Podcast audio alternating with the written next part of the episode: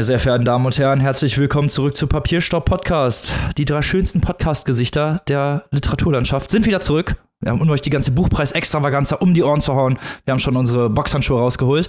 Aber wie immer bin ich natürlich nicht alleine, um diesen ganzen Spaß mit euch durchzugehen und habe meine liebsten, besten und natürlich schönsten Mitpodcasterinnen, Mitgesellschafterinnen mit dabei. Zum einen die Frau aus dem schönen Saarbrücken, die schon den Paddel rausgeholt hat. Jetzt gleich für die Besprechung, die liebe Maike. Robin erzählt uns wieder mehr von seinen Kings. Hallihallo. Exposed. Verdammt. Und zum anderen die Frau aus dem schönen Hannover, die bereits auch schon ihre Boxhandschuhe entstaubt hat, um jetzt hier richtig loslegen zu können. Die liebe Annika. Heute gibt's links, rechts, links. Hallo. Uppercut Combo. Yes. Extra noch ein bisschen Tekken gespielt. Er kommt aus Münster, aber er ist ein Literatur-Ninja, der jetzt gleich richtig heftig zuschlägt, aber nur, wenn es auch berechtigt ist. Ähm, es ist unser Robin. Hallihallo. Ha. Teil 2. Die nächsten fünf Bücher von der Buchpreisliste. Wir sind schon richtig gespannt. Wir freuen uns gleich schon richtig darauf einsteigen zu können. Aber wir haben demnächst auch einen Buchclub für unsere Steady-Community ab der Mitgliedschaft Currywurstbrunnen könnt ihr daran teilnehmen und wir haben kein geringeres Buch als Spitzweg von Eckhard Nickel eingeplant. Wie hype bist du, Maike? Ich bin mega hype. Vielleicht erklären wir es noch mal kurz für die Menschen, die neu dazugestoßen sind. Ja. Auf unserer Steady-Seite und klar, jetzt kommt es wieder auf Google eingeben, Papierstau und S-T-E-A-D-Y. Äh, da könnt ihr Mitglied werden in unserer Community. Ihr könnt ProduzentInnen werden dieser kleinen Show. Ihr könnt uns Input geben, was wir in dieser Show machen sollen, insbesondere in den wöchentlichen Exclusives. Da tanzen wir literarisch nach eurer Pfeife. Und es gibt dort eben ab dem Mitgliedschaftslevel Currywurstbrunnen und einmal mit alles. Wir haben da unsere ähm, kulinarischen Muskeln spielen lassen bei der Benennung der einzelnen Mitgliedschaftslevels. Da könnt ihr an unserem Buchclub teilnehmen. Einfach anmelden. Also wenn ihr euch auf Steady anmeldet und Mitglied werdet, entsprechend bekommt ihr eine Einladung und einen Link. Das ist ein virtueller Buchclub. Da sprechen wir, wie Robin gerade sagte, über den wunderbaren Dr. Eckart Nickel und sein kleines Meisterwerk Spitzweg aber auch über den gesamten Rest der Longlist. Jährlich machen wir einen Fachsimpel-Buchclub über den Deutschen Buchpreis. Bald ist es wieder soweit. Seid dabei. Oh, und apropos unsere wunderbare Community, ein Vögelchen aus Dresden hat uns zugeflüstert, dass offenbar in manchen Teilen von Deutschland es jetzt schon schwer ist, an den Nickel überhaupt ranzukommen. Offenbar kann der Verlag gar nicht so viel liefern, wie gerade nachgefragt wird in manchen Regionen. Also ähm, haltet die Augen auf, besorgt euch noch euer Exemplar von Spitzweg, das lohnt sich. Juhu! und damit geht's hier los ins Battle Royale.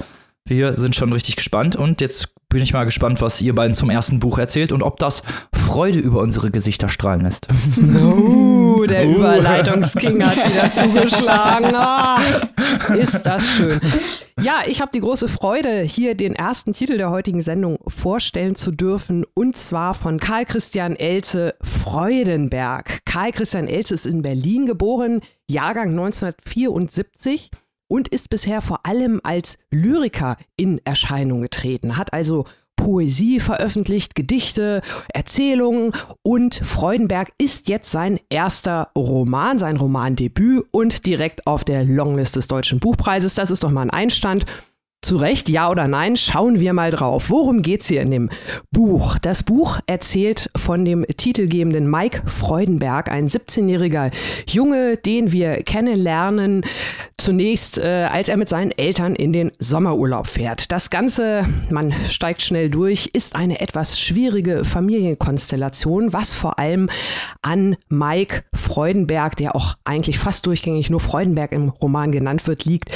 Der Junge ist, ja, der Vater sagt ausweichend und äh, zeitschindend, so ein bisschen kompliziert, würden andere vielleicht sagen.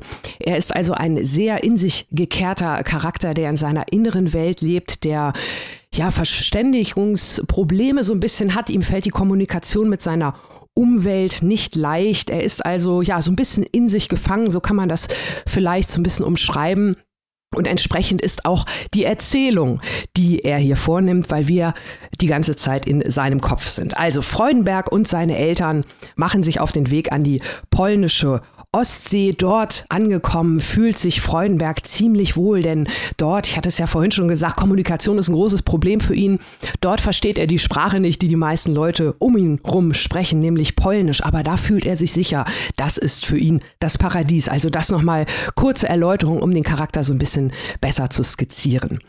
Freudenberg macht sich erstmal alleine auf, um den Ferienort zu erkunden, weil er sich da halt so wohl fühlt, stopft sich den Bauch voll, guckt sich da das bunte Treiben an an der Strandpromenade an, marschiert ein wenig weiter und macht dann eine sehr, ja, schockierende Entdeckung. Und zwar findet er an einem abgelegenen Teil des Strandes einen toten Jungen. Und zwar nicht nur das, dieser Junge, der wohl vermutlich irgendwie unglücklich gestürzt ist oder auf die Klippen gefallen ist, so scheint es. Also sein Kopf ist aufgeplatzt. Das wird auch sehr anschaulich unschön beschrieben. Aber ähm, ja, es ist nun mal so, wie es ist. Natürlich kein schöner Anblick, gar keine Frage. Frage. Aber was so faszinierend für Freudenberg an dem Jungen ist, ist, dass er ihm selbst sehr, sehr ähnelt. Er beschreibt ihn als seinen verlorenen Zwilling oder Bruder, also ein regelrechter Doppelgänger. Und Freudenberg, der sich ja wirklich mit seiner eigenen Person, mit seiner eigenen Identität nicht so wirklich wohlfühlt, nutzt die Gelegenheit, um sich eine neue anzueignen. Er nimmt die Klamotten des Jungen, seine Ausweispapiere, packt seine eigenen weg und verschwindet. Und äh, ja, man kann sich natürlich vorstellen, dass das Ganze eine sehr äh, schnelle Wendung zum äh, Schrecklichen hinnimmt, auch für die Eltern. Man muss dazu sagen, das Ganze spielt leicht in der Vergangenheit, zu der Zeit, als Michael Schumacher noch für Ferrari als äh, Formel-1-Fahrer unterwegs war, also Ende der 90er, Anfang der Nullerjahre. Da werde ich gleich nochmal über diese Schumacher-Thematik auch mit Maike sprechen. oh ja, das Wundert euch nicht, dass das hier so explizit erwähnt wird. Das ist also die zeitliche Markierung Digitalisierung. Das heißt, wir haben es hier mit einer Zeit zu tun, in der lückenlose Überwachung durch Handy, Google Maps, Ortungssysteme und so natürlich noch nicht so verbreitet war wie heute. Freudenberg gelingt es also, sich äh, ja alleine davon zu schleichen. Er trifft auf ein Mädchen, Maya, die ihn sehr fasziniert. Mit der erlebt er auch eine Liebe, während die Eltern, nachdem die äh, Leiche des Jungen dort am Strand gefunden wurde, die Eltern jetzt davon ausgehen, dass Freudenberg verstorben ist, weil diese Verwechslung wirklich so oder dieses äh, Doppelgänger sein so echt, so täuschend ist, dass die Eltern von Freudenberg also denken, ihr Junge wäre dort gestorben und entsprechend nach Hause fahren, um die Beerdigung vorzubereiten, während Freudenberg selbst auch über Umwege den Weg nach Hause findet. Das alleine hört sich schon unfassbar äh, fantastisch und irre an. Das ist es auch. Der Plot ist wirklich skurril. Auch wie es dann weitergeht, wie Freudenberg den Weg zurück in die Familie findet und warum so viel möchte ich da jetzt gar nicht drauf eingehen. Äh, ich möchte es einfach nicht spoilern, weil dieses Buch wirklich ein Riesenspaß zu lesen ist. Und hier möchte ich jetzt auch das erste Mal sagen, super, dass das auf der Liste steht, um das mal gleich vorauszunehmen, äh, weil das ist ja auch so ein Buch, äh, ist ja auch in so einem kleinen Verlag erschienen oder im kleineren, äh, das haben wir auch schon erwähnt, dass hier so ein paar Bücher drauf sind, die uns sonst vielleicht irgendwie durchgerutscht sind oder wären. Und das ist hier wirklich also ein echtes Highlight, weil zum einen die Sprache, die äh, Karl Christian Eelze hier wählt, abgesehen von dem Plot, der wirklich also unfassbar spannend ist, die Sprache, die er wählt, den Erzähler, den er wählt, das ist sehr, sehr unangenehm und es wird doppelt und dreifach unangenehm, weil es dem Erzähler selbst auch unangenehm ist. Also wir haben es hier viel, ich habe ja schon gesagt, Freudenberg hat eine ganz eigene Wahrnehmung von sich selbst und seiner Umwelt.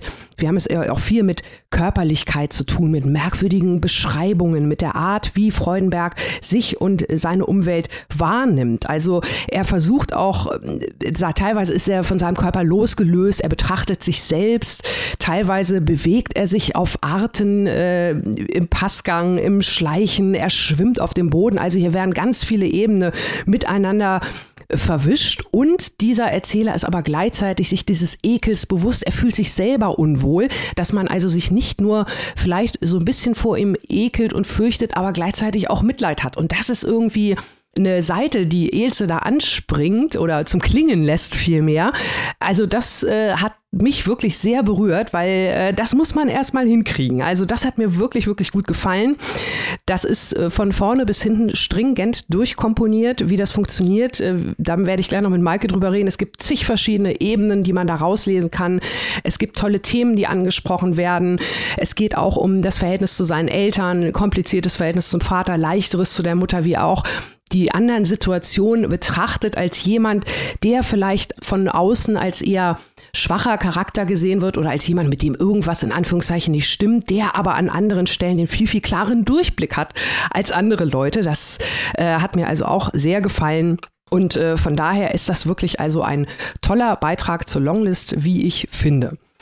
Maike, du hast ja mitgelesen. Bist du auch so begeistert von Freudenberg? Absolut. Das ist die Art der Literatur, die ich auf einer Longlist des Deutschen Buchpreises entdecken möchte. Genau wie du sagst, Annika, bei einem kleineren Verlag erschien nämlich bei Wohland und Quist ein noch nicht ganz so bekannter Autor, der hier wirklich auch was Innovatives, Experimentelles von der Form her versucht. Denn man könnte das ganze Ding ja lesen als eine Art äh, Coming-of-Age-Novel. Wir mhm. haben Mike Freudenberg, unseren Protagonisten, der ist 17 Jahre alt und der ist ein kleines bisschen gefangen zwischen Kindheit, die möchte er gerne verlassen, und Erwachsensein. Er möchte zwar erwachsen sein, aber er fürchtet sich auch davor. Und in diesem Limbo befindet er sich, ein eigentlich ganz klassisches literarisches Thema, das hier aber so interessant umgesetzt wird, weil wir uns die ganze Zeit im Bewusstsein von Freudenberg befinden. Und je länger die Geschichte andauert, desto mehr fragen wir uns, wie das, was um Freudenberg herum passiert und das, was sein Bewusstsein ihm spiegelt, beziehungsweise das, was wir erfahren, überhaupt zusammenhängt. Wir fangen an, alles zu hinterfragen, was Freudenberg uns sagt. Und das alles eben vor dieser Folie des Coming of Age, des Erwachsenwerdens. Du hast es eben schon gesagt, er fühlt sich selbst fremd, er versucht mit sich selbst eine äh, neue Beziehung aufzubauen. Eigentlich sind seine Eltern ja auch ganz normale, durchschnittliche Leute. Mhm. Es ist nicht so, dass er jetzt von irgendwelchen Traumata verfolgt wird, sondern es geht einfach darum, dass er seine eigene Person an der Schwelle zum Erwachsenwerden sein möchte, sich abgrenzen möchte, so wie alle Teenager das möchten, aber er nicht weiß, wie es, wie es angehen soll. Und dann haben wir ganz viele von diesen Doppelgängersituationen, die eben aufzeigen, wie das Leben auch sein könnte. Wir wollen jetzt nicht zu viel spoilern, aber das sind auch alles Verweise in die verschiedensten Richtungen, wie Freudenberg unser Leben sein könnten. Und das ist derartig intelligent und charmant gemacht. Das liest sich wie ein richtiger Thriller, weil man sich mit jeder Seite mehr fragt, was hier eigentlich gerade passiert und man in seinem eigenen Kopf, vielleicht ging dir das auch so, Annika, Theorien bildet, mhm. was hier eigentlich passiert. Also ab der Mitte war mir eigentlich klar, was los ist, aber das hat meiner Freude am Lesen hier überhaupt keinen Abbruch getan. Eben immer diese Doppelgängersituation mit Marek, äh, dem äh, toten Jungen, den er findet am Strand. Ähm, dann haben wir diese ganz klassischen Coming-of-Age-Szenen auch mit Maya, in die er sich verliebt und mit der er Sex hat. Endlich, Annika, du wolltest doch mehr Sex beim Buchpreis. Endlich mal hier Sex, aber wie du eben gesagt hast, äh, sehr verstörend beschrieben, aber auch unheimlich schlau gemacht. Mit diesen Metaphern, mit denen da gearbeitet wird. Unglaublich gut. Also ich, ich war begeistert. Das hat auch Horrorelemente. Mhm. Ähm, das hat mir sehr gut gefallen. Wir haben ganz viele Referenzen zu klassischen äh, Todesmotiven. Friedhöfe kommen immer wieder vor verschiedene Arten des Sterbens oder Metaphern für das Sterben und den Tod. Dann gibt es verschiedene Szenen, die haben mich an äh, Parasite erinnert oder auch an Jordan Peele's Us, also an moderne Horrorklassiker. Ähm, ganz viel morbider Humor. Ja, Knaller. Wollen wir jetzt über Michael Schumacher sprechen? äh, ja, können wir gerne machen. Ganz kurz äh, vorher noch äh, zum Sex kann ich nur so unterschreiben. Also wirklich eine der skurrilsten Sexszenen ever. Allein dafür lohnt es sich schon. Ja. Das ist wirklich Super. ganz, ganz großes Kino. Ja, ja. Genauso wie auch andere Betrachtungen. Ähm, Habe ich ja vorhin schon gesagt, durch diesen Erzähler, wenn er so über Flamingos erzählt, ne? ach ja, alle sehen immer diese schönen, äh, diese schönen rosa äh, Vögel, wo keiner denkt, sind die rosafarbenen Kloaken oder so. Ne? oder auch äh, noch ganz kurz, weil du auch noch mal die Eltern erwähnt hast, dieses Verhältnis, äh, ich finde hier in einem Begriff auch sehr schön eigentlich mit wenigen Worten zusammengefasst. Gefasst. Die wohnen ja auf einem, in einem ziemlich kleinen Dorf, die Familie, und er sagt, also der Vater hat die Mutter, die vorher aus einer größeren Stadt kam, er hat sie aus der Stadt herausgeschwängert und ins Kaff gebracht. Und das sind Formulierungen, da sitze ja. ich da und denke so, wow, ja. yes, yes, yes. Und äh, ja, die Schumacher-Geschichte. Also ich hatte es eingangs schon erwähnt, ähm, das ist so ein Zeitmarker, ne? das ist, dass er also da ein Autorennen guckt. Und äh, ihr wisst natürlich, wenn wir solche Zeitmarker finden, dann geht es gleich wieder die Recherchemaschine an. Recherche ist übrigens auch noch ein großes Thema heute in der Sendung. Da kommt nachher auch noch was zu. Oh Freut Gott, oh Gott, oh Gott, oh Gott. genau. Also die ganzen Kampfsportreferenzen, die Robin am Anfang brachte, die waren nicht umsonst da. Wir werden nicht alle Bücher so gut finden wie dieses. Mal lasst euch drauf. Jedenfalls haben wir dieses Rennen gesucht, äh, so wie es in dem Buch beschrieben ist. Und es scheint es wohl nicht zu geben. Aber es gibt da auch noch eine kleine Zeitschiene, wo nicht nur Michael Schumacher, sondern auch Ralf Schumacher ins Spiel kam, da in der Formel 1. Und das hat dann nochmal eine ganz andere Doppelgängerebene beim Recherchieren irgendwie rausgebracht, äh, die Maike und ich vorab noch kurz diskutiert haben. Also ein wahnsinnig irres Buch, was das hervorbringt, dass wir über die Schumacher-Brüder diskutieren. Ja, ja, das habe ich auch nicht kommen sehen, weil mir ist aufgefallen bei dem Roman, dass eigentlich die digitale Welt keine Rolle spielt. Einmal wird darauf verwiesen, dass Mike kein Telefon hat. Äh, also die müssen Handy meinen, weil er draußen im Wald unterwegs ist, mhm. als er das sagt. Und ja, es geht, äh, da ist wirklich dieser eine Marker und man merkt es auch, das sind so manche Sachen sind eingebaut, auch Sherlock Holmes und äh, mhm. Edgar Allan Poe und so sind, sind eingebaut, damit du sie googelst. Ne? Und das, sowas ja, ja. macht uns ja Spaß, da zu googeln und die Referenzen zu finden. Und Schumacher, er war da Ferrari-Pilot. Das muss also zwischen 1996 und 2006 mhm. gewesen sein. Und er fährt ins Kiesbett und dann haben wir uns überlegt, ist da vielleicht auch eine Doppelgänger-Problematik mit Ralf und Michael Schumacher? Das sind die Diskussionen, die man auf einmal führt, wenn man Freudenberg ähm, liest. Also äh, ein Wahnsinn, ein Wahnsinn. Ich hatte so viel Spaß mit diesem Buch. Ja, ebenso. Alles klar, dann kommen wir jetzt äh, zum nächsten Roman. Mich freut es erstmal übrigens, dass euch das gefallen hat. Das ist schön. Das hätte dir auch sehr gefallen, Robin. Ja, ja, ja. Das, das denke ich mir. Ich hoffe, dass es auf der Shortlist landet, damit ich noch die Gelegenheit habe, mitzulesen. Und jetzt beim nächsten Buch frage ich einfach mal: Ist das heute der Aufruhr der Podcasterin, der jetzt stattfindet? Also, Robin, ich finde es schön, dass du diese rhetorische Frage stellst. Äh, für euch da draußen, Robin muss schon die ganze Woche auf WhatsApp ertragen, wie Annika und ich eskalieren wegen dieses Buches. Wir reden jetzt über Aufruhr der Meerestiere von Marie Gamilschek. Das ist ähm, Blaue Frau mit Quallen, um es mal zusammenzufassen. Und was wir von Blau, Blaue Frau gehalten haben, daran erinnert ihr euch ja vielleicht noch. Also, das ganze Ding wirklich äh, Jury-Bait, Buchpreis-Bait, Katzenminze für Buchpreisjurys. Wir treffen hier Luise. Das ist eine 32-jährige Meeresbiologin und deren ganzer Charakter ist eigentlich so angelegt, wie konservative Menschen sich eine weibliche Wissenschaftlerin vorstellen würden. Das ist eine zurückgezogen lebende, nerdige Person mit mangelhaftem sozialem Verhalten und einem desaströsen Liebesleben, die gleichzeitig auch Daddy-Issues hat, um es mal ganz direkt zu sagen. Jetzt schreibt mir keine bösen E-Mails, weil ich das so sage. Der Charakter ist so angelegt. Lest, lest euch das durch, das Buch. Sie ist spezialisiert auf die Meerwalnuss. Und das Besondere an der Meerwalnuss ist, dass es sich um eine Quallenart handelt, der der Klimawandel in die Karten spielt. Wenn also die Meere wärmer werden, kann die sich besser vermehren und ähm, nimmt Besitz über die Ozeane und das ist natürlich schlecht für das biologische Gleichgewicht in den Gewässern. Also wir haben jetzt schon hier mit dem Vater haben wir schon Freud hier durchgespielt, wir haben schon den Klimawandel, wir haben äh, die Natur, die sich selber auffrisst, Eltern, die ihre Kinder auffressen. Also Metapher Overload haben wir schon. Was passiert als nächstes? Luise reist äh, zurück aus ihrem Forschungsinstitut, in dem sie arbeitet, in ihre Heimatstadt Graz um dort im lokalen Tierpark äh, sich mit dem Tierparkleiter und den Angestellten über eine öffentliche Forschungsstation äh, zu unterhalten, die dort eingerichtet werden soll. Forscher und BesucherInnen sollen dort aufeinandertreffen und es soll da eben auch um die Quallen gehen. Das ist so die Hauptgeschichte. Also sie geht zurück in die Stadt ihrer Kindheit. Wir lernen natürlich auch einiges über ihre Familie und über ihren Vater. Und das ist eigentlich der Plot, der sich so entspinnt. Ähm, vielleicht erwähnenswert noch, dass in diesem Tierpark der Tierparkleiter, also eine Heinz-Sielmann-Figur ist, aber in, in einer dunkleren Variante. Also der war früher im Fernsehen. Luise hat ihn früher auch immer im Fernsehen angeschaut. Und sie stellt sich jetzt natürlich viele Fragen dazu, ob Menschen in Zoos, also ob das eine reine Kommerzmaschine ist oder ob es um den Schutz der Tiere geht. Sie macht sich Gedanken darüber, ob die Meerwalnuss wirklich eine böse Art ist oder ob sie quasi sich nur im Sinne des Darwinismus so verhält, weil die Menschen die entsprechenden Umstände geschaffen haben. Es führt nirgendwo hin, um es mal direkt äh, zu sagen. Aber was ich lobenswert finde, und jetzt kommt absolut unvermeidbare Vergleich zur letzten Folge. Da waren wir ja nicht sehr begeistert von ähm, nebenan von Christine Bilkau. Nebenan war sehr, sehr konservativ erzählt. Hier versucht Gamelschek wirklich was Experimentelles zu machen und einen experimentellen Roman über das menschliche Bewusstsein und den Klimawandel zu schreiben.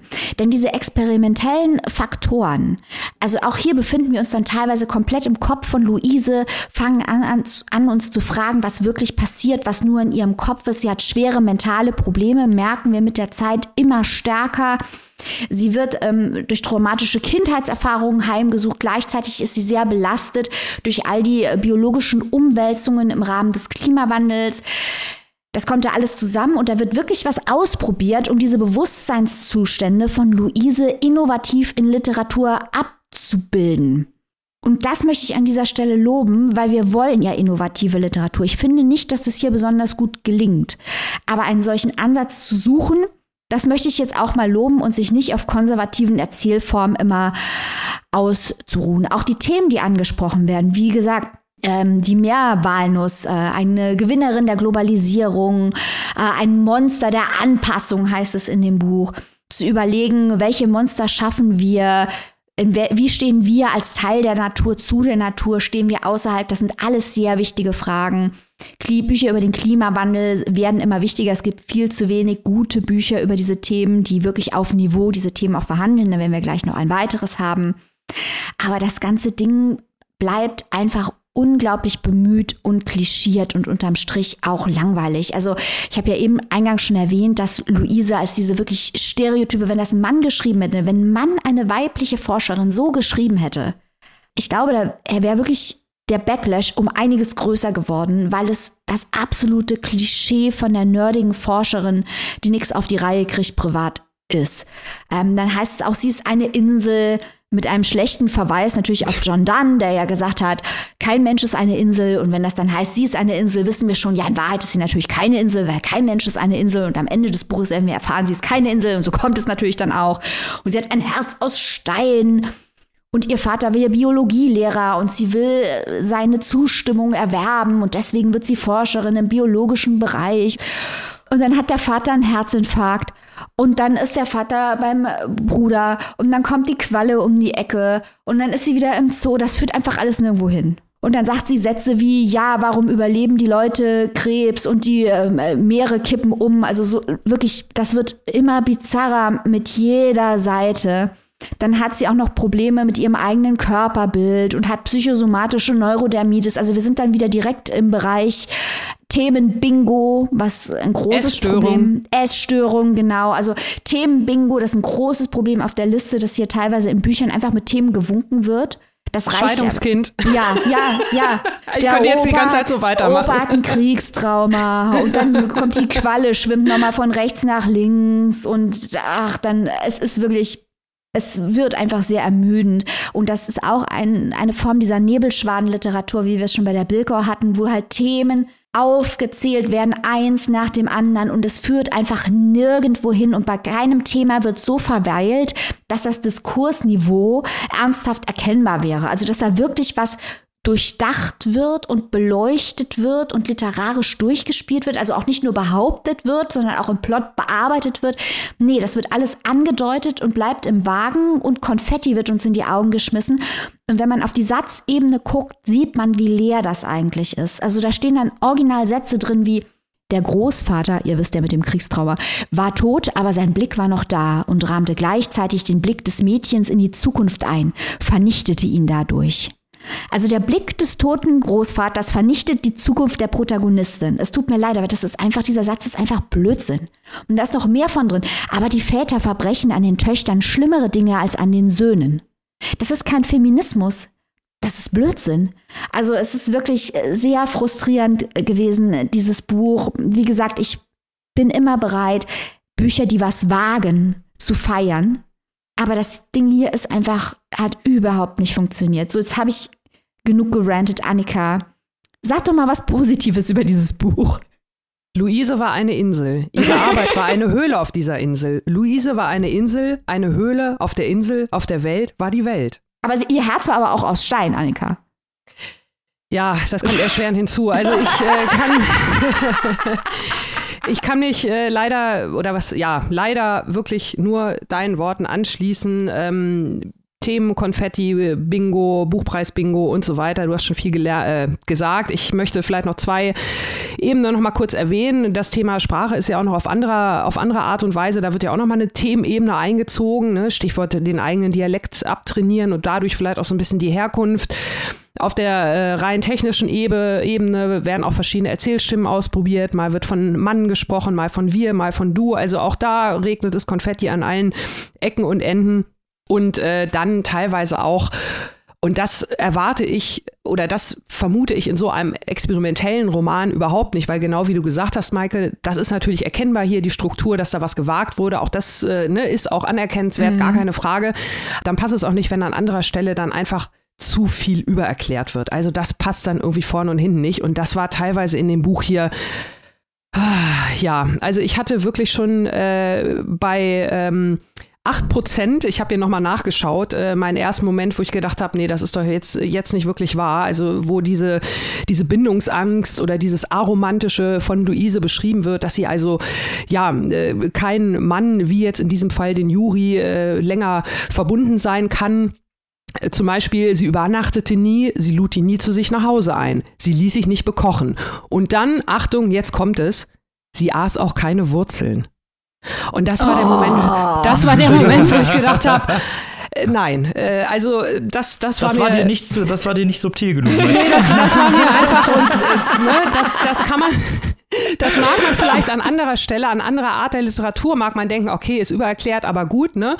Aber hier, wenn ich, wenn ich sowas Experimentelles machen will, dann passt das irgendwie alles nicht zusammen. Also das ist so ein bisschen schief, ähnlich schief ja, wie auch für mich so der, der ganze Plot. Also ja, ich sehe auch nicht so richtig, wo es hinführt, außer dass halt diese ganzen Themen besprochen werden. Der Charakter Luise und vielleicht noch mal kurz Annika, zu Freudenberg. Annika, ganz kurz, sie werden angesprochen. Dass sie besprochen werden. Ja, ja, Entschuldigung. Da habe ich mich, das war eine freudscher Versprecher, dann ganz eindeutig von mir. Das, das wollte ich nicht sagen an dieser Stelle. Ähm, also der Vergleich vielleicht kurz zu Freudenberg, da hatten wir es ja auch mit einem in Anführungszeichen besonderen Charakter zu tun. Hier ja ähnlich, Luise, ähnliche soziale Probleme, ähnlich belastet, aber ja, also das war hier wirklich, äh, auch da habe ich so beim Charakterbuilding so ein bisschen das äh, Gefühl gehabt, okay, was fehlt denn jetzt, jetzt noch, was kann denn noch dazukommen? Und es wird halt wirklich nicht richtig irgendwie aufgelöst. Also ähnlich auch da wieder, was wir letzte Woche schon bei Bilkau hatten. Ich sehe auch nicht, dass ich dass sich der Plot, dass sich hier irgendetwas weiterentwickelt. Mhm. Also weder eine Beziehung noch ein Charakter noch eine Thematik. Es ist irgendwie am Ende alles so, wie es auf dem Stand vom Anfang war. Und dann frage ich mich, ja, warum und äh, finde da nicht so wirklich eine Antwort. Also wenn man irgendwie Bock hat äh, über einen coolen Charakter oder interessanteren Charakter im Thema ähm, Frauen in MINT-Berufen, äh, greift zu Yagi Hasi, da haben wir das gehabt. Wenn ihr irgendwas über Schwärme wissen wollt, da gibt es ein gleichnamiges Buch von Frank Schätzing, alles besser, aber hier, äh, ja, ich weiß nicht. Also ich habe ganz viele Fragezeichen und ähm, ich fand es mühsam. Ich fand es unendlich mühsam, weil das Buch halt sehr viel suggeriert, dass es sehr viel bietet und dann lässt man sich drauf ein und dann versucht man zu ergründen, aber da ist dann halt irgendwie nichts. Also das war so das Gefühl, ich habe keine Qualle gefunden, obwohl ich so lange getaucht bin. Ja, ja, ich glaube, äh, da stoßen wir wirklich zu dem Problem vor, das wir jetzt ja auch im Exclusive äh, und in der letzten Folge schon angesprochen haben, nämlich die Frage, für wen ist diese Buchpreisliste? Es gibt viele Bücher, da werden wir nachher noch weitere Beispiele haben, auf dieser Buchpreisliste, die beim Leser und bei der Leserin nichts voraussetzen, gar nichts. Wo man als Leser nicht nur nichts machen muss, wo man auch nichts mehr machen darf. Weil mir das Buch schon alles sagt. Und dann frage ich mich halt, ist es noch Literatur? Und wie rede ich? Also zum Beispiel über, beim Buchclub. Da war doch vollkommen klar, dass wir Bilkau oder was in dieser Preisklasse nicht nehmen können. Wie wollen wir denn mit den Leuten zwei Stunden über ein Buch reden, das uns genau sagt, worum es geht in jedem Satz, wo du nichts in Frage stellen kannst, wo auch ästhetisch nichts geboten wird, dessen einzige Qualität ist, dass es wichtige Themen nennt. Und hier sind es auch zum Beispiel die feministischen Themen. Du hast gerade gesagt, Frauen in MINT-Berufen. Riesenthema, wichtiges Thema. Möchte ich drüber lesen. Wir hatten in der Vergangenheit einige gute Bücher Frauen in der Politik. Sehr gut, sehr wichtige Bücher. Möchte ich auch für den Bereich Naturwissenschaften haben, Forscherin. Aber hier wird gesagt, ja, sie wird von Männern im Patriarchat von oben herab behandelt. Punkt. Das mhm. reicht mir nicht. Ja. Das reicht mir einfach nicht es reicht nicht, diese Themen zu nennen, damit die Leute, die das dann lesen, sich rückversichern können, dass die auf der richtigen Seite stehen. Null Ambivalenz, null Komplexität, einfach nur Virtue Signaling Literatur unterm Strich. Das reicht mir nicht. Dafür sind die Themen zu wichtig, als dass man sie nicht ernsthafter und tiefgründiger bearbeiten muss als so. Ja, dem ist eigentlich nichts mehr hinzuzufügen. Punkt. ja. So, damit kommen wir zum nächsten Buch auf der Longlist des Deutschen Buchpreises. Ich darf es vorstellen, Jan Faktor Trottel. Und äh, ob das hier Literatur für Trottel ist, das werden wir jetzt mal herausfinden. Leute, ihr, ihr, könnt euch nicht vorstellen, wie viel Trottelwitze der Robin in den letzten zwei Wochen über sich ergehen lassen muss. Und stimmt. alle waren komplett niveaulos. So gehört sich das für unseren Chat. Kurz einmal zu Jan Faktor. Jan Faktor ist 1951 in Prag geboren, ein tschechisch-deutscher Schriftsteller. Er ist äh, 1978 mit Frau nach Ostberlin gezogen und er stand 2010 bereits mit seinem Roman Georg Sorgen um die Vergangenheit oder im Reich des heiligen Hodensack Bimbams von Prag auf der Shortlist. Das klingt wie ein Folgentitel von Papierstaub Podcast. Hodensack Bimbam? Why isn't ja. that a thing? Love it. Oh Diese Mann. Körperlichkeit wird uns gleich in diesem Buch auch noch begegnen, keine Sorge. So, wir haben mit Trottel einen Schelmenroman mit vielen ästhetischen und formalen Experimenten angehäuft und ich kann jetzt schon mal verraten, sehr überhäuft. Ich liebe ja eigentlich experimentelle Literatur, aber es gibt auch zu viel des Guten. Wir haben einen namenlosen Ich-Erzähler, er wächst in Prag auf und erlebt die Folgen des Prager Frühlings, das heißt der Einmarsch der sowjetischen Truppen nach Prag äh, wegen des Warschauer Pakts und diese Nachfolgen erlebt unser Protagonist. Er soll Informatik studieren, er möchte das eigentlich überhaupt nicht, findet sich auch komplett dort fehl am Platz, kommt überhaupt nicht mit den Leuten zurecht und äh, kommt sich auch dumm und einsam vor, deswegen vielleicht auch dieser Verweis auf den Trottel und nennt sich selber auch immer wieder einen Trottel. Äh, dann macht er dort erste Erfahrungen mit der Liebe. Er datet eine sehr, sehr langweilige Kommilitonin, die er mega ernüchternd findet. Und generell ist das ja auch so dieser ganze Tonus dieses Buches. Alles ist sehr ernüchternd. Die Gesellschaft ist ernüchternd. Die Jobs sind ernüchternd. Alles ist sehr ernüchternd für den Protagonisten. Aber hier auch mit seiner ersten Liebe. Er geht aus dem Studium raus, arbeitet in einem Büro für Lügenstatistiken, was ihn auch ziemlich ankotzt, und fährt danach morgens Brötchen für die Armee aus und wird danach kurzzeitig Chauffeur. Dann lernt er zufällig eines Tages in Prag die sogenannte Teutonenhorde kennen. Das ist eine, Gru eine Gruppe junger Ostberliner, die das Leben nicht so wirklich ernst nehmen und so ein bisschen den Kontrast zu der, zu ihm zumindest vom Protagonisten dargestellten Prager melancholischen Gesellschaft äh, darstellt. Sie, diese Teutonenhörde sind äh, Hippies in einem ja, sozialistischen System, das Müßigtum und Hedonismus eigentlich verbietet. Und deswegen findet er die sehr interessant, hängt sich an sie dran und äh, fährt auch immer wieder nach Ostberlin, um mit denen rumzuhängen. Kurz danach emigriert er selber nach Ostberlin und schließt sich politischen Untergrundszenen an, auch künstlerischen Untergrundszenen, gründet eine Familie und sein Sohn begeht mit 33 Jahren Suizid. Das ist so das Leben von dem Protagonisten, was hier geschildert wird. Wir haben hier einen insgesamt so sprachlich einen sehr, sehr ungehaltenen, flammenden Monolog über das eigene Leben, über das Schreiben zwischen politischen Umbrüchen, gesellschaftlichen Veränderungen. Alles wird hier äh, ja angesprochen, immer mal wieder angerissen, aber äh, häufig zum einen auf sich selbst bezogen und häufig immer auch immer wieder die gleichen, ja, melancholischen Sätze, die gleichen satirischen Sätze, die auf die Gesellschaft raufgeballert werden. Äh, die politischen Begebenheiten spielen halt schon eine Rolle, werden jedoch häufig so ein bisschen eher am Rande erwähnt und äh, laden aber die Atmosphäre immer so ein bisschen auf. Also es geht halt schon sehr krass um die Gesellschaft. Es soll schon ein zeitgeschichtliches Dokument sein, was hier Jan Faktor machen wollte. Ich finde aber, das hat nicht so gut funktioniert. Das liegt zum einen an dieser Form, weil Jan Faktor ständig zwischen verschiedenen Szenen, Impressionen seines Lebens, kurzen Sujets, äh, ja, hin und her springen, die teilweise ganze Jahrzehnte überspringen, wieder zurückspringen, dann zu einem anderen Ort gehen. Also es ist wirklich, es hat überhaupt keinen Plot. Es hat null Plotlinie, wirklich gar nicht eigentlich. Man kann hinterher dieses Leben zusammenfassen und das habe ich ja vorhin auch ganz kurz gemacht, als ich den in Anführungsstrichen Plot hier erzählt habe. Aber wenn man das Buch liest, hat man, ja, muss man eigentlich fast alle 300 Seiten lesen, um überhaupt diese Linie sehen zu können, weil es wirklich so, so krass meandert, so hart hin und her springt. Dabei sind äh, zwei Fünftel so Lebensentwürfe, die Vorgänge, was eigentlich passiert und so ein bisschen die Beschreibung der Atmosphäre, der Gesellschaft, der Figuren, die auch immer wieder trifft. Da kommen auch ganz viele Figuren vor, die nie wieder auftauchen. Und drei Fünftel sind so monologisch angehauchte Passagen, in denen er ganz, ganz viele Künstler referenziert, über bestimmte Zitate sich echauffiert, in denen er über verschiedenste gesellschaftliche Unterschiede zwischen Tschechien und Deutschland draufschaut und sie ja eigentlich nicht verarbeitet, sondern wirklich nur anreißt und eigentlich seinen zynischen Kommentar da drauf ballert.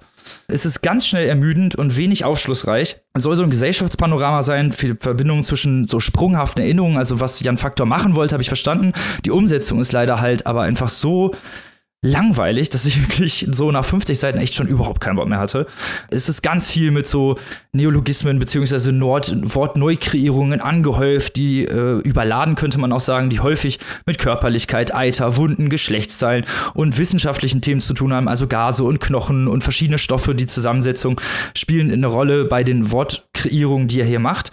Und zusätzlich haben wir dann auch noch über 200 Fußnoten, in denen dann bestimmte Passagen erklärt werden. Teilweise sind das Erklärungen von Zitaten Zitaten, die dort vorkommen, wo diese Zitate herkommen. Teilweise sind das aber auch Meta-Kommentare des Autors an den Leser selbst oder teilweise an seinen Lektor, wo dann drauf steht, bitte diese Passage nicht ändern.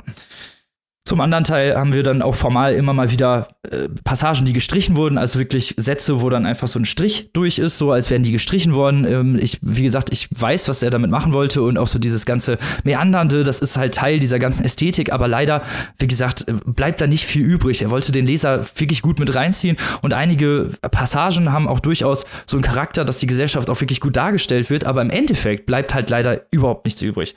Um mal so einen kleinen Satz hier rauszuhauen, damit ihr auch mal wisst, was ich ich äh, meine oder beziehungsweise was, was hier vor sich geht in dem Buch.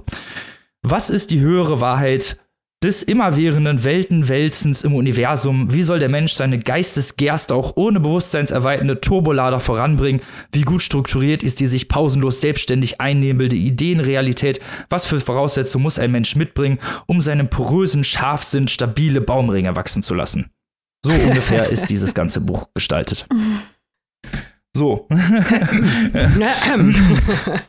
So, dieser experimentelle Charakter schießt, wie man vielleicht jetzt gemerkt hat, weit über sein Ziel hinaus. Die Figuren bleiben blass, es gibt keine Dynamik, es gibt keine Plots. Das Einzige, was wirklich immer wieder auftaucht, ist der Suizid des Sohnes, der dann auch wiederum als Trottel bezeichnet wird, was ich extremst geschmacklos fand. Und äh, es bleibt halt einfach überhaupt nichts übrig. Also, wenn ich jetzt mich hier nicht auf diese Folge hätte vorbereiten müssen, ich hätte in zwei Wochen komplett vergessen, was in diesem Buch steht.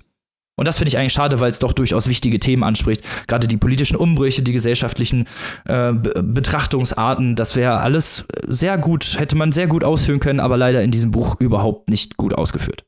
Damit bin ich fertig. ich habe fertig. Ich finde äh, gerade so, dass das Ende ähm, hat mich auch jetzt gerade an das erinnert, was wir vorher über die Marie Gammelcheck gesagt hatten. Ähm, also viele Themen plus experimentell, aber irgendwie am Ende ist die Rechnung nicht aufgegangen. Genau. Genau so ist es. Es wird ganz viel angesprochen und auch immer wieder finden bestimmte Szenen statt und so. Und es ist auch ganz bestimmt, dass, äh, ne, dass ich verstanden habe, was Jan Faktor erreichen wollte, aber es ist halt, ach, es ist alles so aber das heißt. Viel zu krass. Ich muss jetzt nochmal nachfragen. Aber was er erreichen wollte, ist quasi zum einen natürlich die Aufarbeitung des ähm, Suizids seines Sohnes und zum ja. anderen so ein kleines bisschen Zeitpanorama äh, mhm. vom Hintergrund, also klassischer Familienroman, Geschichte der Familie und anhand der Familie wird auch der Zeitenlauf beschrieben. Das ist, was er machen wollte, oder wie? Ja, das, äh, das glaube ich, das ist das, was, Okay. er, was er machen wollte. Was, was ich von diesem Text halt, äh, zumindest wie, ich, wie ich mit ihm gearbeitet habe, so gesehen habe. Weil, äh, ja, alles andere macht, ist es halt so extrem meandernd. Es springt so krass zwischen wirklich Zeitebenen, dass man diese, dass man diese Stringenz oder dieses, dieser Fokus überhaupt gar nicht erst da ist. Also es ist so extremst unfokussiert, dass man einfach nicht richtig mitgehen kann. Also was, was mich ja von Anfang an interessiert hat, du hast es ja gerade eben schon kurz erwähnt, ähm, auch als wir uns hier vorbereitet haben, auch fürs Exclusive auf die Longlist, über einmal in die Bücher reingeschaut haben und so.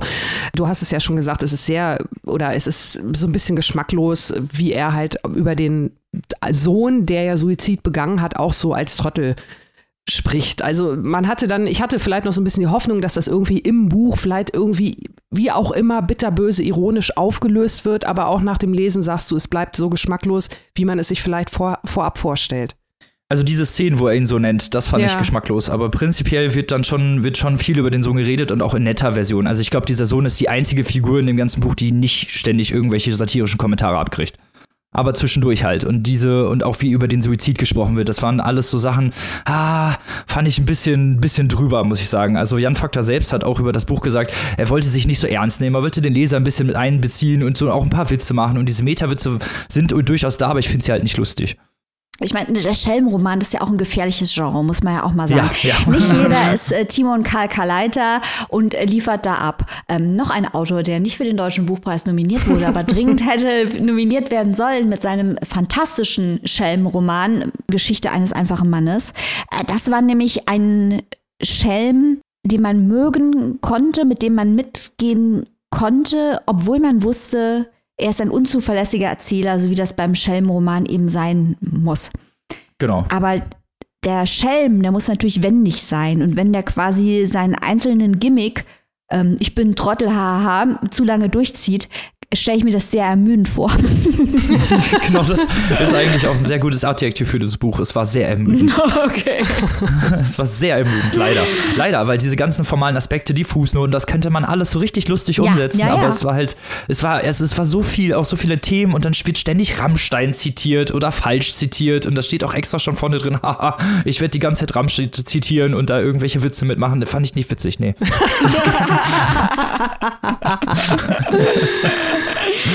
Sorry. Ei, ei, ei.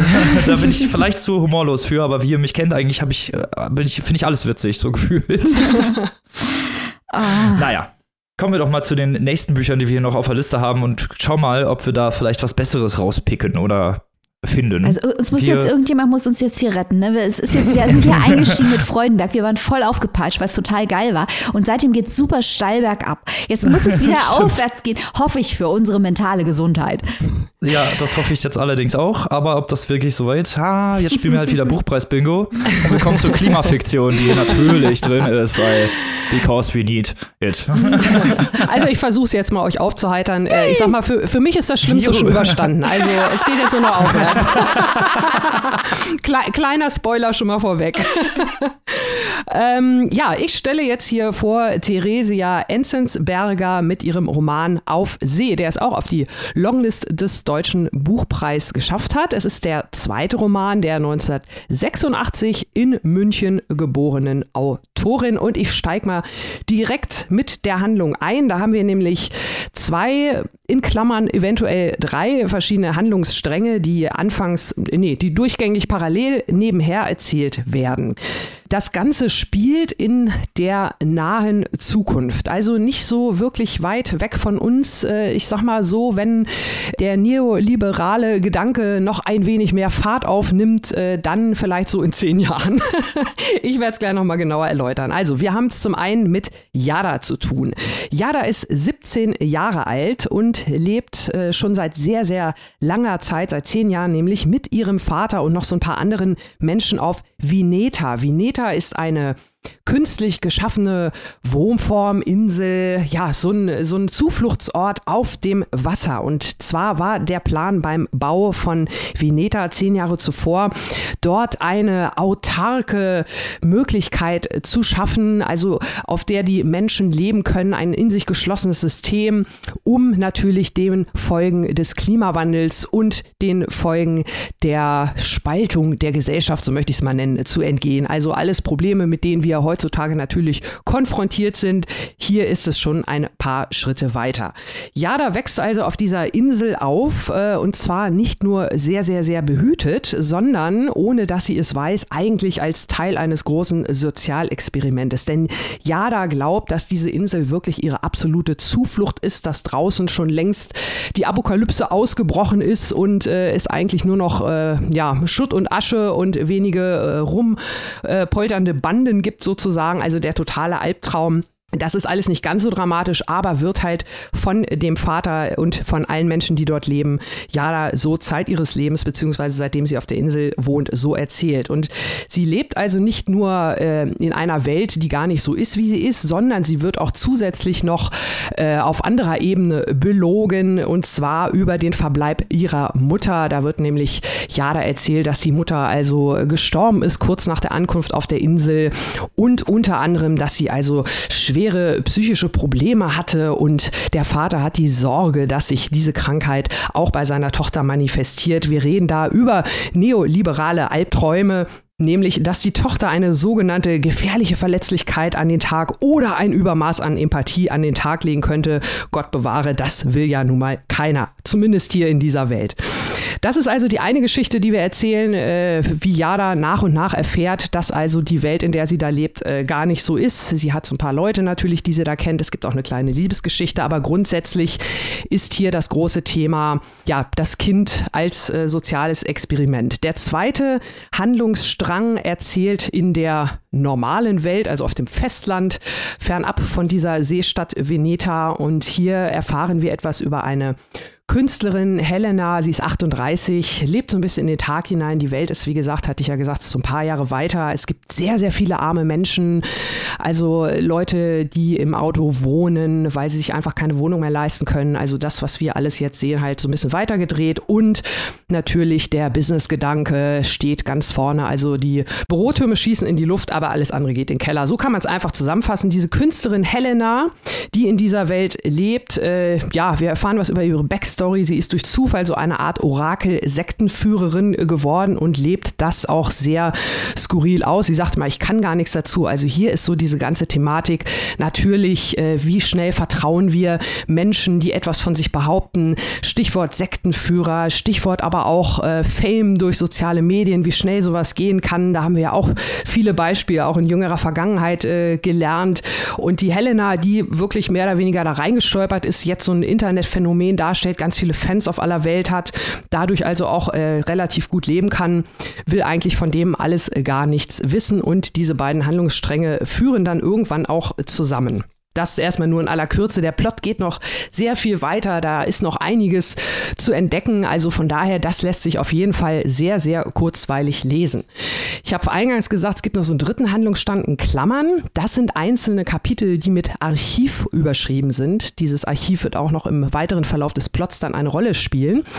Und hier bringt Theresia Enzensberger so kleine, ja, historische Sujets, Bonbons, kleine Erzählungen aus dem Non-Fiction-Bereich sozusagen äh, schiebt sie dort ein. Das sind immer so mehrere Seiten, da wird eine Geschichte erzählt, äh, wie der Bruder Lasseter Hemingway, Bruder von Ernest, einst ein Floß als Staat annektiert hat. Es geht um historische Betrüger, es geht um Themen äh, von Kolonialismus, alles wirklich super erzählt und super recherchiert und auch das, wie gesagt, fügt sich noch am Ende in den Plot mit ein.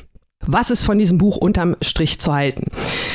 Es ist teilweise wirklich, muss man sagen, make no mistake, sehr, sehr einfach erzählt. Also die Sprache gerade bei der 17-jährigen Yada ist wirklich sehr simpel gehalten.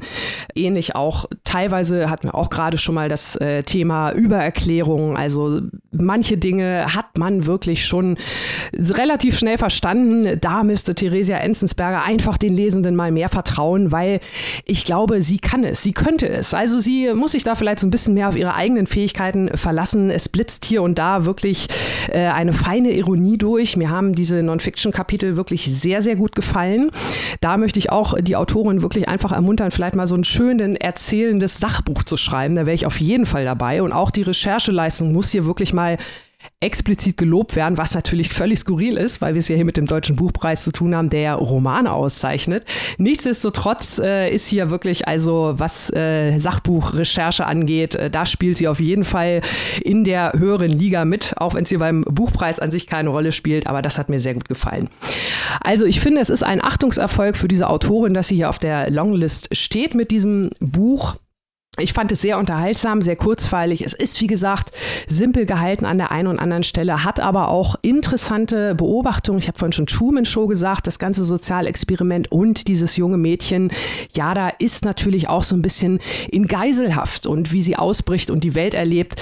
Das fand ich auch ganz, ganz interessant äh, durchdekliniert und auch andere Themen, äh, zu denen die Autorin recherchiert hat, die auch bei dem Worldbuilding mit einfallen. Anarchie, Sekten hatte ich schon erwähnt und äh, andere Themen. Also das ist schon ganz okay, aber wie gesagt, ich denke, Longlist-Material, ja, kann man, kann man mal machen, wenn man eine, eine diverse bunte Liste haben will, die auch mal solche Themen anspricht. Und die Frage ist aber wirklich auch hier wieder, wen will ich denn ansprechen? Und ich bin mir ehrlich gesagt, da muss Robin gleich mal was zu sagen.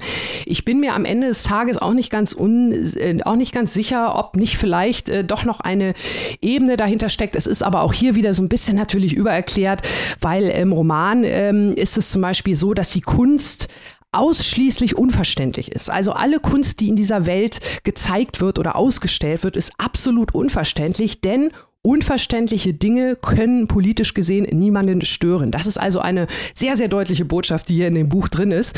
Und ähm, wir sagen ja dann auch immer gerne mal, manchmal muss man einfach auch mal eine ganz andere äh, Leserinnengruppe ansprechen, die vielleicht mit bestimmten Themen noch nicht so vertraut sind. Das ist hier natürlich eine absolut krasse Abrechnung mit sämtlichen neoliberalen Ideen, Individuum, ihr wisst schon, ne? kein Sozialstaat und so weiter. Also hier geht es wirklich in die Vollen. Das ist natürlich äh, sehr, sehr offensichtlich und andauernd. Wenn es aber noch Leute gibt, denen das einfach mal in dieser Offenheit gesagt werden muss, dann können die zu diesem Buch greifen und kriegen auch noch ein bisschen Unterhaltung dazu. Soweit vielleicht erstmal mein, äh, mein erster Eindruck. Robin, was sagst du denn dazu? Ja, ich habe ja gerade schon gesagt, das ist so ein bisschen Buchpreis-Bingo, ne? Wir müssen auf jeden Fall eine Klimafiktion da drauf machen, Dystopie, alles spielt da mit rein und es sind halt Sachen, die hat man echt schon hundertfach gelesen. Also es ist jetzt nichts Neues. Klar, die Insel, okay, von mir aus, dass es was Neues ist, aber jetzt auch tatsächlich nicht eine Idee, die jetzt irgendwie aus dem Nichts kommt, weil diese Inseln oder beziehungsweise die Ideen für solche Inseln gibt es schon seit längerer Zeit. BlackRock zum Beispiel hat sowas schon seit Jahren vor, solche Inseln zu bauen, mhm. wo dann die Superreichen irgendwie dann sich ihr eigenes Idyll bauen können und die Leute dann einfach nur noch vorbeikommen und Arbeitssklaven sind sozusagen. Mhm. Also das ist jetzt nicht so weit weg von der Realität tatsächlich. Was mir äh, gefallen hat, erstmal vielleicht, sind diese verschiedenen Stränge, die hinterher zusammenführen. Das fand ich also auf der Plot-Ebene fand ich total spannend, ganz ehrlich. Also wenn man das jetzt losgelöst von den ganzen Themen liest, äh, ist es, ist es durchaus spannend. Also es ist, es gibt Geheimnisse, es tauchen Fragen auf, die dann hinterher auch beantwortet werden. Also ich finde, das ist ein Buch, das ist in sich geschlossen, was mhm. ich an sich nicht schlecht finde. Praktisch ist es aber halt eben so, dass viele Themen, die vorkommen, halt eben schon ganz häufig verarbeitet wurden, nicht, nichts Neues irgendwie ist. Einfache Sprache, du hast es schon gesagt. Es würde sich sehr, sehr gut, finde ich, für einen Jugendroman eignen. Also so, wenn man das so in einer, keine Ahnung, 10. Klasse liest oder so, ich würde ich, würde ich mir vorstellen, dass, dass die Schüler und Schülerinnen damit sehr, sehr gut arbeiten könnten, gerade wegen diesen relativ aktuellen Themen. Äh, und es wird auch viel bearbeitet, verarbeitet und auch wirklich bearbeitet, im Gegensatz jetzt ja. zu der äh, Gimmischek, wo wir vorhin auch schon ein bisschen sauer wart, was ich auch verstehen kann, werden diese Themen hier tatsächlich auch verarbeitet, äh, besprochen und man lernt auch sehr, sehr viel über die Ideen des Neoliberalismus, wie die Ausführungen sind und so. Aber ich muss dann doch sagen, unterm Strich geht es ja eigentlich nicht darum, hat das was auf der Longlist zu suchen? Nein, sag ich ganz ehrlich. Also ich finde das Buch nicht schlecht. Ich finde, es hat interessante Perspektiven, dystopisch gesehen, neoliberale äh, Fragen oder beziehungsweise Kritik. Äh, Kritik auf jeden Fall absolut alles ja, das ist völlig in Ordnung, aber äh, Longlist, also äh, ne, 20 besten Bücher des Jahres, ich weiß ja nicht. Also da gab es weitaus bessere, finde ich, Bücher, die dieses Thema behandelt haben, auch des letzten Jahr, also auch in diesem Jahr, die wir teilweise vorgestellt haben. Das fand ich, äh, also da finde ich, hier ist es halt ein bisschen zu niedrigschwellig, sag ich ganz ehrlich. Also da hat mir so ein bisschen ja, weiß ich nicht, ein bisschen Meta gefehlt. Wir hatten ja in den letzten Jahren irgendwann mal Roman Ehrlich mit äh, Malé, das Katastrophentourismus, da haben wir auch so ein bisschen Dystopie und auch am Meer gelegen und am Untergehen und so. Das war ja so ein bisschen ähnlich, hatte aber ganz, ganz viele Symbol, Symbole, mit denen man arbeiten konnte, auch so ein bisschen was in der Meta-Ebene mhm. Geschwebt, was, wo, wo man immer sich die Frage gestellt hat, okay, wo will das Buch hin oder was möchte mir das Buch damit sagen? Man konnte ein bisschen mit dem Text arbeiten und das kann man halt leider bei Aufseh, kann man das leider halt einfach nicht sagen. Da gibt es wenig Metafiktion in meinen Augen. Wie siehst du das, Annika? Hat dir, hat dir die Metafiktion gefehlt oder nicht? Ähm, oder hat dir über, überhaupt Meta, ja, Meta-Ebenen gefehlt, sagen wir mal so? Jein, jein, jein. Also wie gesagt, dieses, diese ganze Idee, äh, unverständlich beziehungsweise verständliche Kunst und Kultur, das fand ich irgendwie schon so ganz interessant. Dieses vielleicht über sich selbst auch so ein bisschen lustig machen, das, das hat mir schon das ganz stimmt. gut gefallen. Und ähm, unterm Strich, also was ich halt meinte, ja, wir reden äh, natürlich über die 20 besten Bücher des Jahres, aber ich glaube, wenn, äh, wenn wir komplett die Longlist aufstellen würden, dann würde die sowieso fast ganz anders aussehen, bis auf so ein, zwei Treffer. Ähm, aber wenn ich jetzt mal so überlege, ne, da sind wir dann wieder bei der Frage, an wen richtet sich der Buchpreis oder was möchte ich abbilden? Ich möchte natürlich auch verschiedene Themen abbilden, ich möchte verschiedene Erzählformen abbilden. Das ist jetzt ein Buch, was sich wirklich sehr, sage ich mal, auf äh, Plot konzentriert, aber auch auf die Erzählstimme. Du hattest ja schon gesagt, wie die auch zusammenführen, die Stränge, wie die auch jeweils mit diesem Future Progressive, Past Perfect und so so ein bisschen mhm. auch geclustert sind, was dann auch nochmal, vielleicht auch da nochmal so eine andere Ebene einzieht. Also, das meinte ich halt, kann man machen. Das ist jetzt nicht, dass ich sage, yo, ist äh, super richtig, ne? Äh, viel besser als äh, Schumacher oder sonst irgendwer. Ja, das ist schon wieder Schumacher. Diesmal aber Claudia, nicht Reif oder Michael.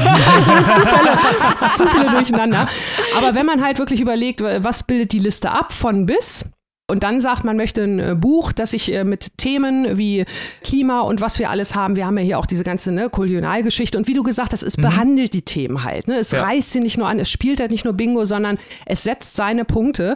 Dann kann man es mal machen. So würde ich es unterm Strich zusammenfassen. Okay. Also ich würde es jetzt nicht auf der Shortlist sehen oder noch weiter oben. Aber wenn man sagt, mal so ein Achtungserfolg und ähm, ich erkenne da auch durchaus noch Potenzial zu mehr. Von daher Longlist kann man Haken hintermachen, nicht, nicht eher als Creep oder groß oder so, nicht falsch verstehen, aber man muss ja diese 20 Titel dann auch irgendwie voll kriegen. Ja, okay. Hast du vielleicht recht. Ist auf jeden Fall eine positive Note, als ich das jetzt gesagt ja. habe. Aber finde ich gut, finde ich gut, Adika. So, jetzt aber genug von Aufseh. Und wir kommen zum letzten Roman unseres zweiten Teils der Buchpreis-Longlist.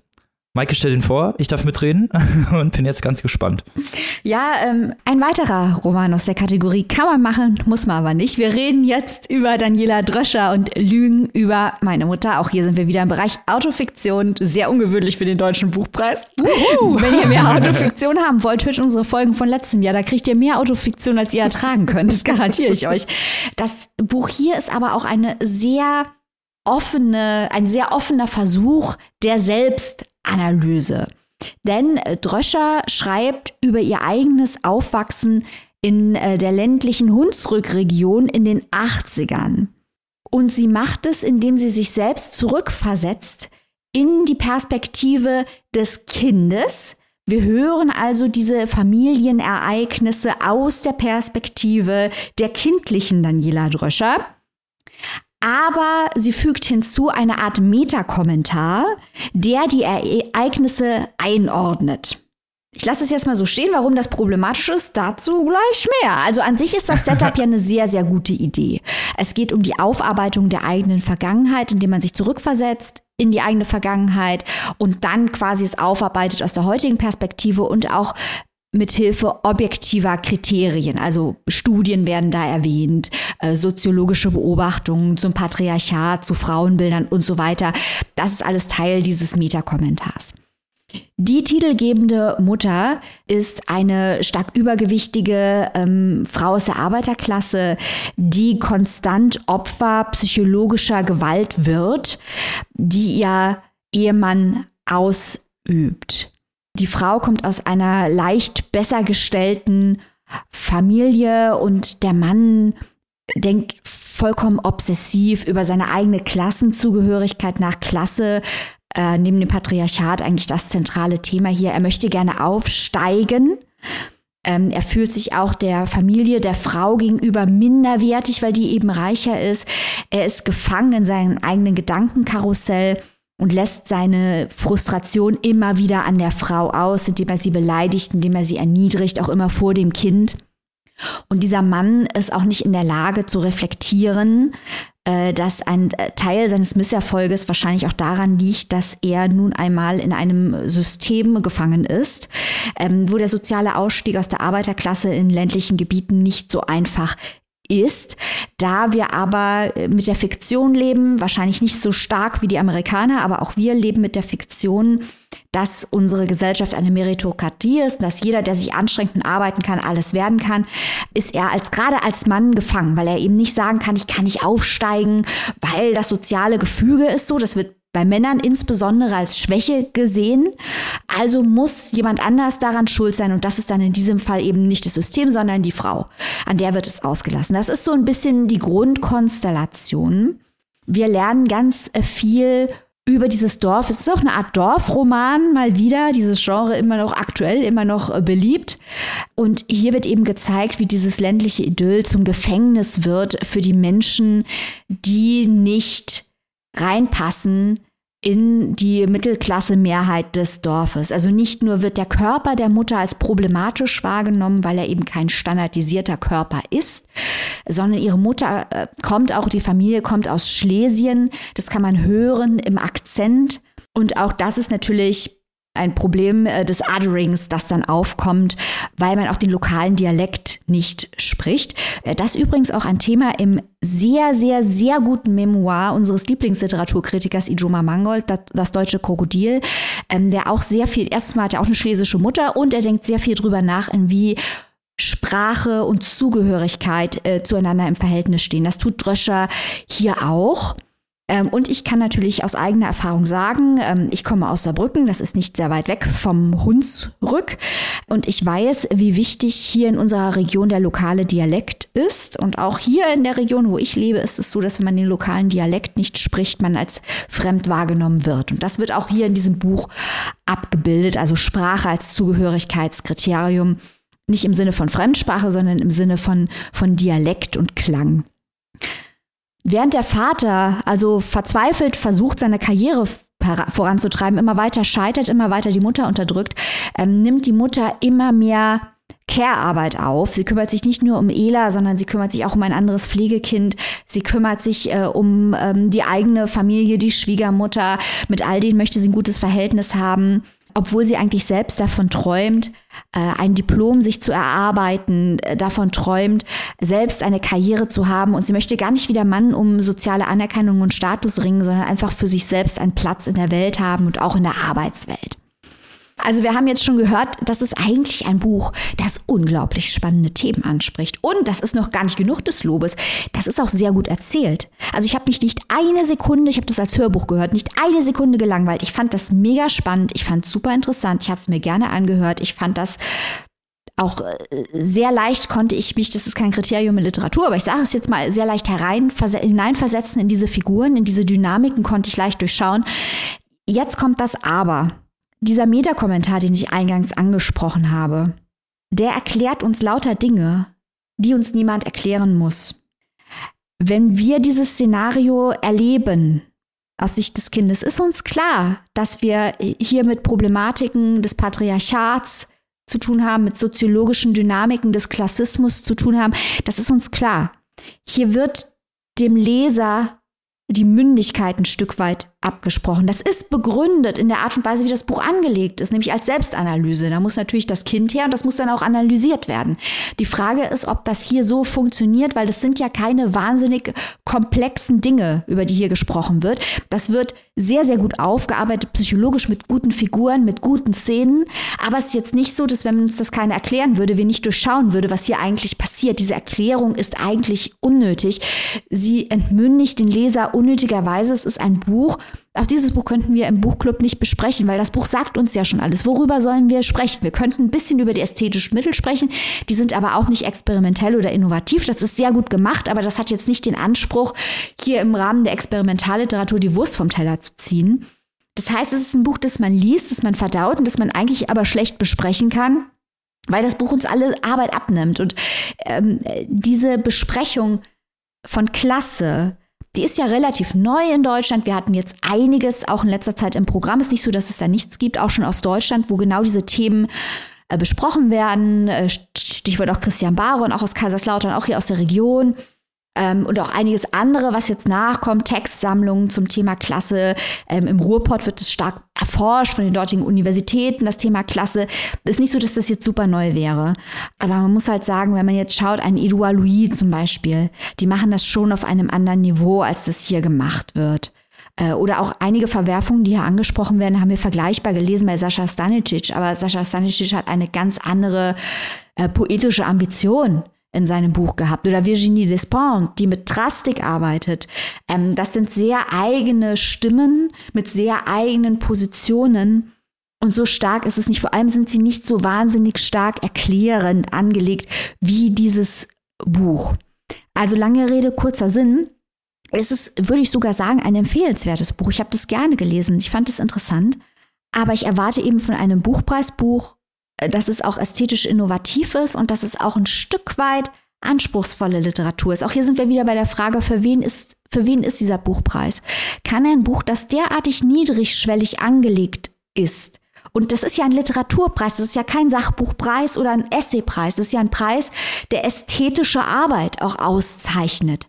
Und unter diesem Fokus ist das ästhetisch als Literatur so wertvoll, dass es einen deutschen Buchpreis gewinnen sollte, muss ich halt sagen, nein. Ich würde aber trotzdem empfehlen, das Buch zu lesen. Robin, wie siehst du das? Also erstmal hast du wirklich schon fast alles erwähnt. Ich versuche jetzt hier nochmal ein, ein, ein bisschen mit einzusteigen, weil du hast schon gesagt, es ist schwierig, dieses Buch zu besprechen, weil es halt eben alles erzählt. Aber ich muss auch erstmal sagen, also ich habe auch das Buch sehr gerne gelesen. Ich weiß, das ist nicht mega literaturkritisch, aber im Endeffekt, ich bin super schnell eingestiegen. Die Charaktere haben mir gefallen, diese Familiendynamik, die gezeigt wird, obwohl sie halt natürlich auch wirklich sehr viele harte Themen im Fokus hat. Mhm. Gerade so diese Beleidigung vom Vater und so. Und man ist diesem, man ist diesen Beleidigungen ja selber auch ständig ausgesetzt. Was ich äh, als Verarbeitungsmittel tatsächlich ziemlich gut fand. Aber ähm, ja, leider, äh, also ich würde fast sagen, dass die thematische Verarbeitung hier fast schon eine Verüberarbeitung ist tatsächlich.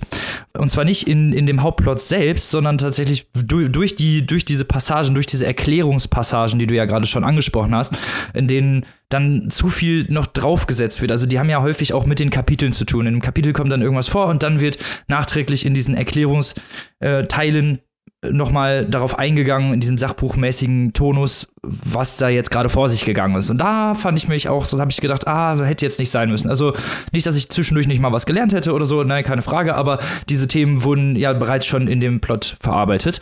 Was ich gut fand, war diese kindliche Perspektive und auch diese Auswirkungen auf diese kindliche Psyche, die ja wirklich auch, ja, einfach irgendwann eingenommen wird davon, auch selber sich irgendwann für ihre Mutter schämt, mhm. weil der Vater das eigentlich die ganze Zeit sagt und das waren wirklich auch, also sehr, sehr gut umgesetzt ja. und auch wirklich diese emotionale Nähe. Also ich muss sagen, das, das war wirklich gut. Das war wirklich gut.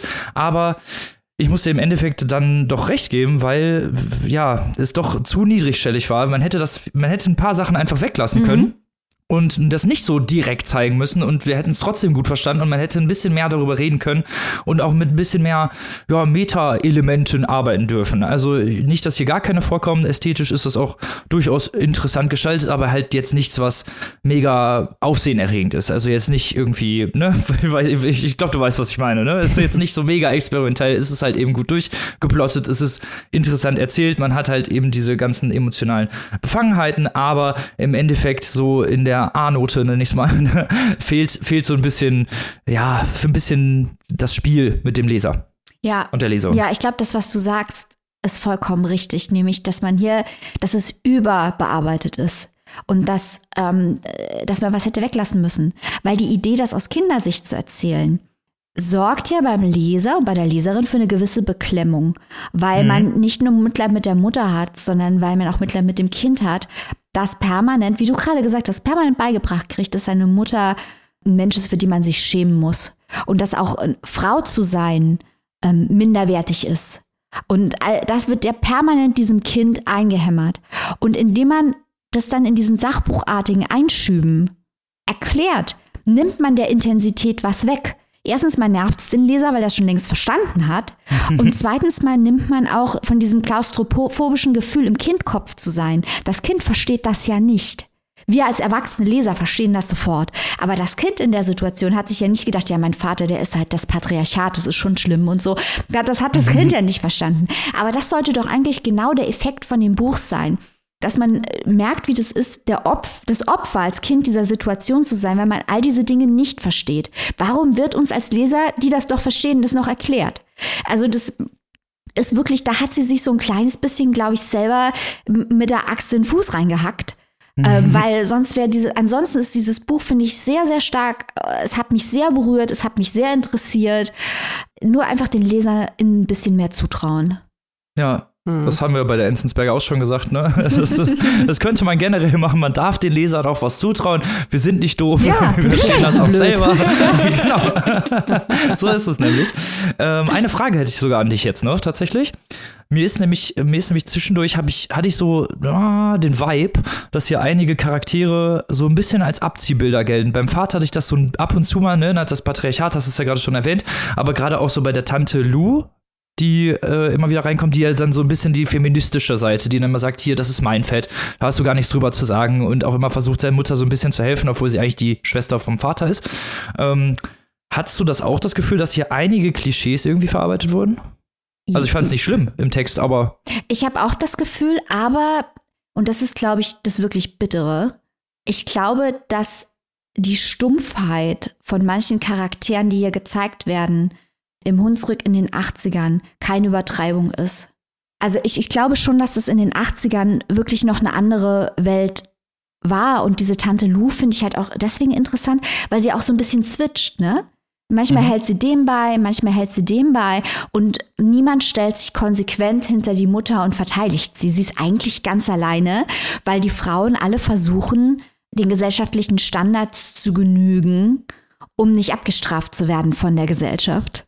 Und ich fand, das war ziemlich gut dargestellt. Und ich glaube, wenn ich das mal kurz ergänzen darf, ich glaube, diese, diese äh, Plumpheit äh, herrscht noch heute an gewissen Stellen oder in gewissen Ecken vor. Also ich war jetzt selbst gerade, ich will überhaupt keinen Ort nennen, weil ich äh, keine Region irgendwie bashen will, aber es war ein eher, ein eher abgehängter Bereich. Ich habe da eine Stadtführung gemacht und was du da für Altherrenwitze wie selbstverständlich um die Ohren gehauen bekommst, das ist unfassbar. Und das werden ja nicht nur die Witze sein, die da äh, akzeptiert sind, sondern so redet man da halt allgemein. Also von daher denke ich mal, äh, dass äh, vielleicht ist das heute noch so an einigen Stellen. Vielleicht nicht unbedingt in Saarbrücken natürlich nicht. In Saarbrücken auf gar keinen Fall. Na, natürlich nicht. In Münster natürlich auch nicht. Da fließt direkt aus der Bar raus, wenn du solche Witze machst. Und vor allem natürlich aus diesem Podcast. Ja, was geht ja. hier gar nicht. Aber auf jeden Fall, äh, Lügen über meine Mutter kann man auf jeden Fall, finde ich, empfehlen. Hast du ja auch schon gesagt. Also von daher. Kann man empfehlen, aber ist kein Gewinner für den Deutschen Buchpreis. Nein, nein, das würde ich auch sagen. So, damit Gewinner für den Deutschen Buchpreis ist eine sehr gute Überleitung, weil wir stellen jetzt mal einfach unsere Shortlist auf, oder? Ja. Genau, drei Titel haben wir drauf bisher, ne? Kurz, genau. kurz mal Recap hier. Ja. bisher haben wir auf der 1 Spitzweg von Dr. Eckhard Nickel lassen wir das, lassen wir das stehen, würde ich sagen. Ja, ja, natürlich. also, nach dieser Folge hat sich nicht viel geändert, glaube ich. Ähm, Platz 2, Heinz Strunk mit Ein Sommer in Niendorf, würde ich auch mal sagen, bleibt stehen. Zustimmung. Annika, gibst du deinen D'accord? Ja, na klar. Also ich meine, wir haben noch so. drei Plätze frei und ähm, ich, ich würde sogar nur, also um es vielleicht abzukürzen an dieser Stelle, ich würde sogar nur ein neues Buch auf die Shortlist nehmen, dann haben wir immer noch zwei freie Plätze. Also Weiß du nicht, wie ihr das seht. Freudenberg äh, auf die vier setzen. Genau, genau. Ja, da bin ich auch mit d'accord. Ja. drei, drei nur kurz ist äh, Jins von Fatma Aldemir, nicht, dass wir ja, ja. hier einen vergessen. Und dann machen wir auf den Platz vier Freudenberg von Karl Christian Elze. Wollen wir die Drösche auf die fünf setzen oder nicht, Robin? Ja, komm. Okay, komm, ja. ja komm. Machen wir. Einfach nur um Plätze zu füllen, damit wir nicht am Ende äh, nach vier Sendungen ohne Shortlist. Ja, das ist so ein bisschen meine Angst, Annika. Ich sag's dir ganz ehrlich. nee, aber, aber, dann sind wir uns doch einig. Daniela Dröscher mit Lügen über meine Mutter auf Platz 5. Und dann schauen wir mal, ob sich da nächste Woche was am Ranking ändert. Damit steht es schon fest. Das ging schnell. Ein Spot ist noch frei. Waren wir uns mal wieder einig hier. Unfassbar. So, damit sind wir auch schon am Ende unserer Folge angekommen. Natürlich wollen wir wie immer unsere besten, tollsten, schönsten Community danken, unserer Steady-Community, die uns unterstützt. Mike hat sie am Anfang dieser Folge schon angesprochen, die uns unterstützt mit Liebe und finanziellen Mitteln, die immer dabei ist, wenn wir neue Exclusive posten und fleißig kommentiert. Heute haben wir sogar zwei Shoutouts, zwei besonderen Personen, denen wir ganz besonders danken wollen. Wer ist das denn? Ganz genau. Wenn ihr da draußen nämlich Mitglied unserer Community werden wollt, dann geben wir euch auch gerne mal zwischendurch ein Shoutout. Zum Beispiel haben dies äh, getan, nämlich Mitglied bei uns zu werden, äh, Thomas Ulrich und die Alina. Wir grüßen euch, wir drücken euch. Ähm, seid auch ihr dabei. Ihr müsst nicht geoutshoutet werden. Ähm, machen wir, müsst ihr nicht. Aber wenn ihr dann gerne mal hier äh, Grüße von uns hören wollt, dann machen wir das doch gerne. Natürlich. Dafür stehen wir mit unserem Namen und unserer Exclusive Community. Apropos Exclusives. Seit vorgestern könnt ihr ein extraterrestrisches Exclusive hören über einen Romanzyklus, der mir sehr am Herzen liegt. Wahrscheinlich wisst ihr auch schon, wer es gemacht hat, das Exclusive. und nächste Woche machen wir unserem Preislisten-Podcast-Namen wieder alle Ehre und sprechen über einen internationalen Buchpreis. Wer das sein wird, ihr könnt es euch vielleicht schon denken, aber ich werde trotzdem nicht mehr verraten. Es ist die Booker Shortlist, Leute. Die Okay. Booker Shortlist. Und ihr seid bestimmt genauso hyped wie wir. Das auf jeden Fall. Damit bleibt uns eigentlich nur noch zu sagen, liebe Leute, nächste Woche sind wir natürlich wieder da mit Teil 3 unserer Buchpreisbesprechung. Bis dahin, lest was Gutes, gehabt euch wohl und bleibt natürlich wie immer gesund. Auf Wiederhören. Tschüss.